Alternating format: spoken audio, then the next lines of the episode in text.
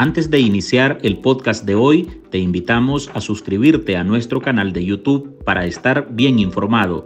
youtube.com pleca artículo 66 NICA. Suscríbete y activa todas las notificaciones. Daniel Ortega ganó las elecciones en el año 2006 con menos del 38% de los votos. Era su techo más alto. El Frente Sandinista de Liberación Nacional FSLN era un partido de minorías, eso sí, una minoría beligerante que estaba en las calles presionando y desestabilizando. Era una minoría violenta que puso contra las cuerdas a esos tres gobiernos, a Violeta Barrios de Chamorro, a Arnoldo Alemán y a Enrique Bolaños. Era una minoría que sembraba el caos, protestaba, hacía asonadas y paralizaba el país. Así, Ortega se mantuvo hasta que al final logró negociar una reforma constitucional a su medida, que bajó el porcentaje requerido para ganar en primera vuelta sin mucho esfuerzo, pero también logró dividir al oficialismo, negoció con unos y con otros, y logró competir con ellos partidos en dos. Venía de tres derrotas seguidas en 1990, 1996 y 2001. El presidente de Nicaragua, el gobierno de Nicaragua, va a respetar y a acatar el mandato popular emanado por la votación en estas elecciones. Y no quería una más. Habían sido arrasadoras, pero no estaba dispuesto a una cuarta. Y ganó. Ganó frente a José Rizo del Partido Liberal Constitucionalista y a Eduardo Montealegre de la Alianza Liberal Nicaragüense. Ya instalado en la silla presidencial, Ortega empezó a subir sus números. Las encuestas reflejaban los éxitos de una gestión clientelista y prebendaria que tenía contentos a millones de incautos. Era común ver a un poderoso frente sandinista acarreando a miles de jóvenes a quienes ponía en estadios virtuales, megaconciertos, filas para repartir juguetes en Navidad o hasta megaparques portátiles. ¿Recuerdan aquellos juegos infantiles en la Plaza Juan Pablo II? Sí, eso a los que algunos en tono burlesco llamaban Chayolandia, pero además, en ese tiempo, Ortega consolidaba una relación con el empresariado nacional, un amorío que le duraría 10 años, que incluía prebendas, ventajas económicas, exoneraciones, negocios turbios y hasta un cogobierno que bautizaron como Alianza de Diálogo y Consenso. El sandinismo y los empresarios se jactaban de haber colegislado para la aprobación de al menos 35 leyes, era el paraíso del gran capital. Quedáis en posesión de vuestro cargo. Muchas felicidades. A cambio, Ortega destruía las instituciones, aplastaba las leyes, gobernaba a patadas y manotazos, desmontaba la independencia de los poderes del Estado y sometía con halagos y amenazas a la policía y al ejército. Pero como todo marchaba bien en términos económicos y dádivas, el tirano sandinista también disfrutaba de las mieles. Las encuestas lo ubicaban en niveles de simpatía que tocaban el 80%. Todo era carnaval, fiestas, colores, música y baile. Ortega parecía intocable y así decidió que el pueblo pedía su reelección y empezó a dar las primeras vueltas a la tuerca. Se reeligió por encima de la Constitución con una sentencia judicial que declaraba inaplicable la prohibición a reelegirse. Pero además iba quitándose el antifaz de demócrata, empezó a apalear las protestas, mandó a garrotear opositores que reclamaban por los fraudes, asaltó un campamento de jóvenes que acuerparon a ancianos que pedían una pensión reducida. Fue el asalto de Ocupa Ins en el 2014, ¿lo recuerdan? Luego aprobó una ley vendepatria del canal interoceánico que trajo intensas movilizaciones campesinas y también las mandó a reprimir. Y luego sacó las uñas y aniquiló a los primeros partidos opositores y destituyó a 20 diputados de un solo golpe.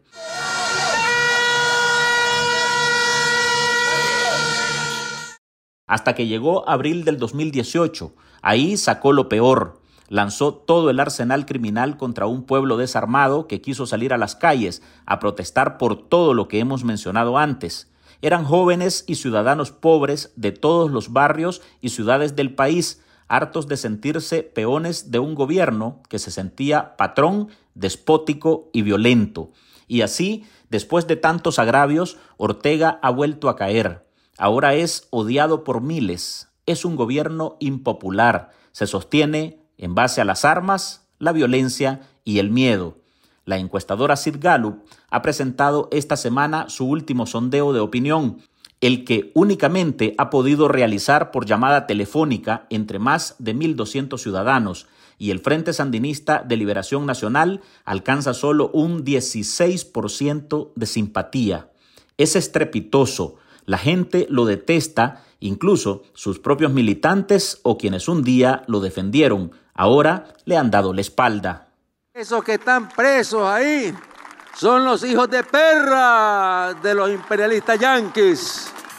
Hola, soy Álvaro Navarro y hoy en el podcast Ahora de Artículo 66 le presentamos un panorama de cómo inicia esta semana en Nicaragua, marcada por los resultados de la encuesta Sid Gallup, un batacazo para Ortega y el FSLN. Marlin Balmaceda nos presenta los detalles.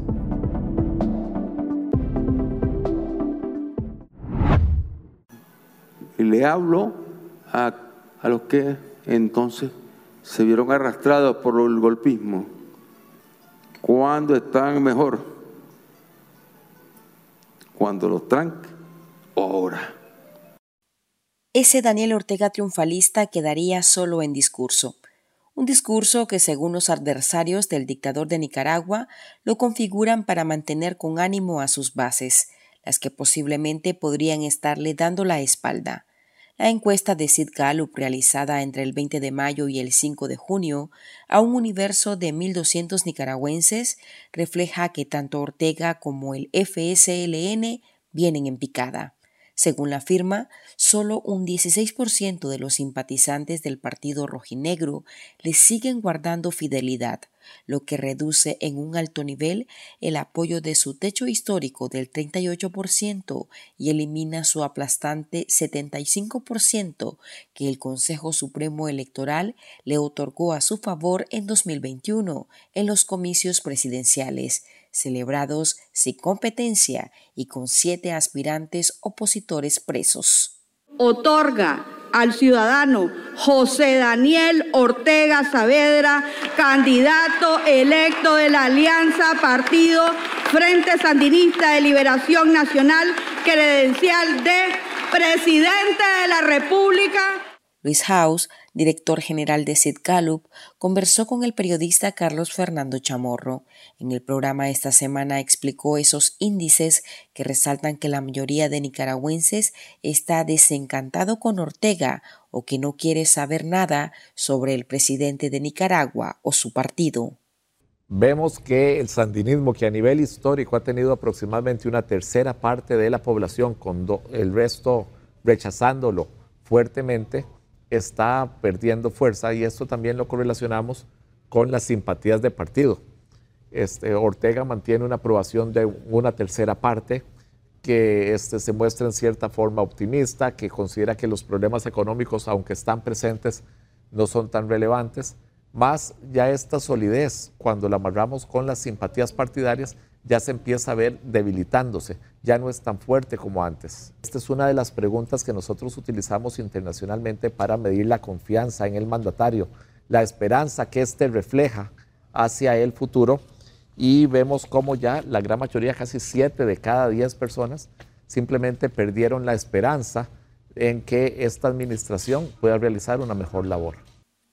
Ortega, quien por cuarta vez consecutiva se colocó al frente del país, es percibido hasta dentro de sus filas como una persona que no contribuirá a resolver los problemas de la nación, lo que estaría empujando a una mayor migración.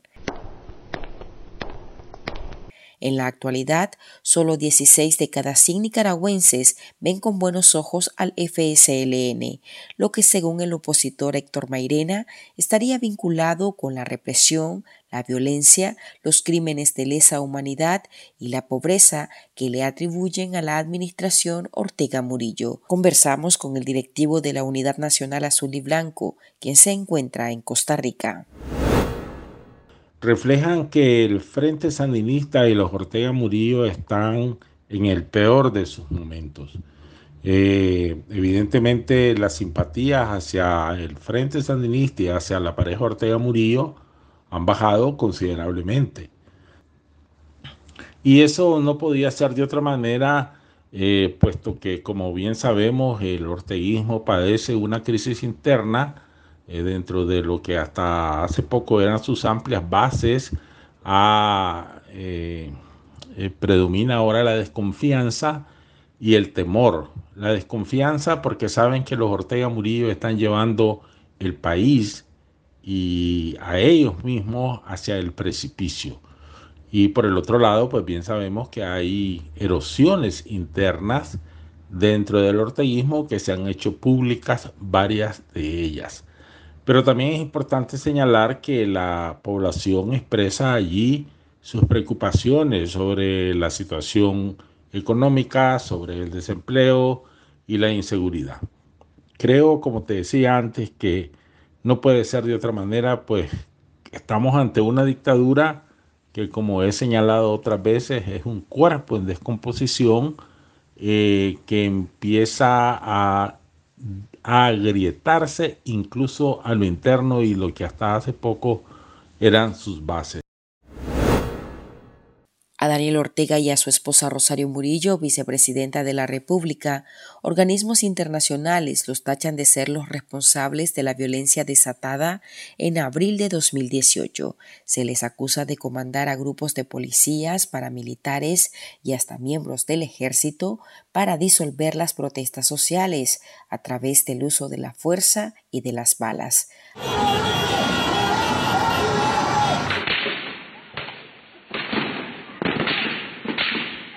Al Estado se le apunta como el responsable de los 355 crímenes reportados en ese contexto por parte de la Comisión Interamericana de Derechos Humanos, lo que también, dice Enrique Martínez, podría tener una gran incidencia en la debacle que experimenta el orteguismo. Con el avance de la crisis sociopolítica en Nicaragua desde abril del 2018, la dictadura ha mandado unos mensajes específicos. Y es que los factores y los mecanismos represivos establecidos en el territorio nacional no solamente van contra las voces disidentes al régimen sandinista, sino también aquellas voces y aquellos elementos o actores políticos que eh, dificulten su ejercicio del poder o que se conviertan en una amenaza. Y esto también ha permitido, digamos, que la dictadura cuando tenga que eh, dirigir un ataque a un actor, aunque en su momento haya sido su aliado, lo haga. También eso hace que avance significativamente los, los, procesos de implosión política interna de la dictadura que ya se han dado, digamos, ciertos ejemplos concretos como el de Arturo Murphy, entre otros, eh, que al final lo que hace es ir debilitando, digamos, ciertas bases que sostienen a la dictadura en el poder. Entonces podríamos hablar que ese 16% podríamos restarle aún más a la gente que eh, lo hace todavía diciendo que tiene ciertas valoraciones con el FCNN, pensando, digamos, que hay cierta estrategia para comenzar a poder eh, venir y vincularlo como voz opositora a, a la dictadura. Entonces son cosas que se tienen que valorar y considerar.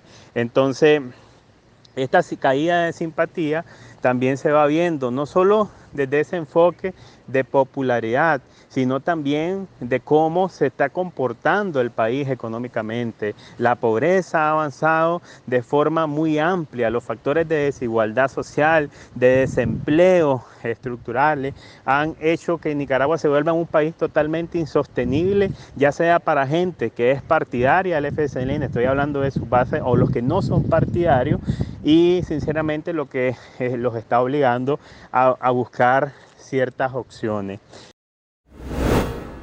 Enseguida regresamos. En artículo 66, un equipo de periodistas hemos asumido el desafío de seguir informando sobre Nicaragua pese a la persecución, las amenazas, el exilio y el bloqueo impuesto contra la prensa libre. Mantener esta trinchera en defensa de las libertades públicas de todos los nicaragüenses es un compromiso que hemos asumido porque Nicaragua nos necesita. El desafío de financiar el periodismo que hacemos sigue vigente y siempre podés ayudarnos con una donación para garantizar la sostenibilidad de nuestra cobertura noticiosa, de las investigaciones que realizamos o la producción de este podcast. Tu contribución ayuda a mantener viva la llama de la libertad. No nos dejes solos. Unite a nuestro programa en artículo66.com pleca donar y contribuí con lo que te sea posible. Toda ayuda, sin importar el monto, es infinitamente vital para nosotros. Recordá artículo66.com pleca donar. Muchas gracias. Luis Blandón, desde el exilio en España, nos comenta que este proceso de desgaste del FSLN es consecuencia de la deriva autoritaria que ha implantado en Nicaragua el régimen Ortega Murillo, el estado de terror y miedo, la coartación de la libertad religiosa, de prensa, de expresión y el aplastamiento de las libertades consagradas en la Carta Magna hunden cada vez más a la administración de turno, sostiene el vocero de la Unión Democrática Renovadora. Esta última encuesta de Sid Galo refleja y evidencia el decaste de la dictadura de los Ortega Murillo. Ellos están pasando por uno de sus peores momentos de aceptación y simpatía. Eh, hemos visto cómo esto arroja el fracaso de imponerse mediante la violencia para seguir en el poder.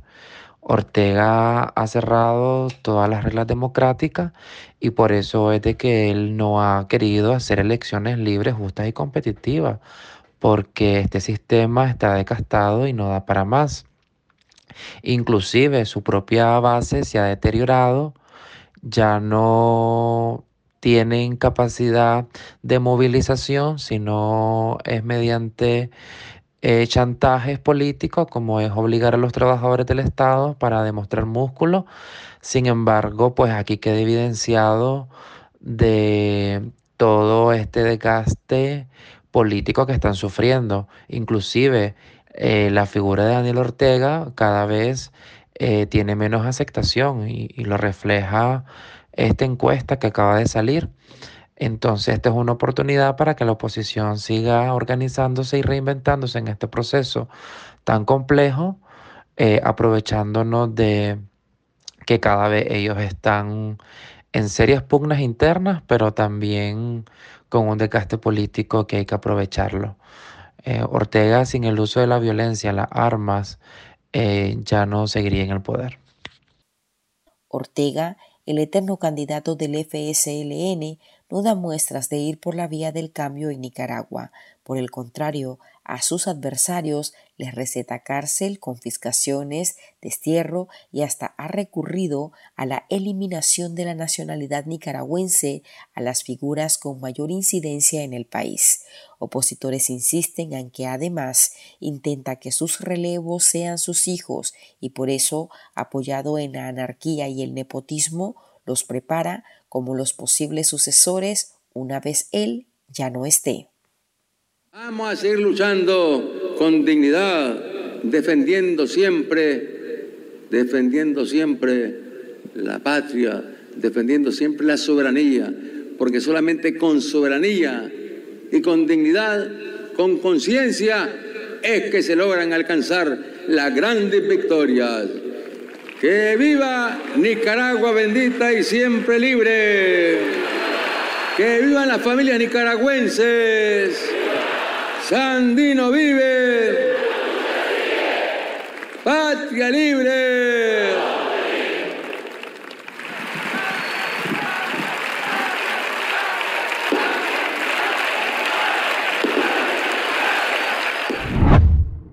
En artículo 66, un equipo de periodistas hemos asumido el desafío de seguir informando sobre Nicaragua pese a la persecución, las amenazas, el exilio y el bloqueo impuesto contra la prensa libre.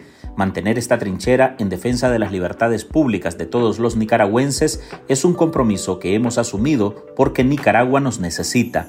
El desafío de financiar el periodismo que hacemos sigue vigente y siempre podés ayudarnos con una donación para garantizar la sostenibilidad de nuestra cobertura noticiosa, de las investigaciones que realizamos o la producción de este podcast. Tu contribución ayuda a mantener viva la llama de la libertad. No nos dejes solos. Unite a nuestro programa en artículo66.com pleca donar y contribuí con lo que te sea posible. Toda ayuda, sin importar el monto, es infinitamente vital para nosotros. Recordá artículo66.com pleca donar. Muchas gracias. Hasta aquí llega esta edición de nuestro podcast ahora de este lunes. En este episodio les acompañó Marlin Balmaceda y Álvaro Navarro. Gracias por escucharnos.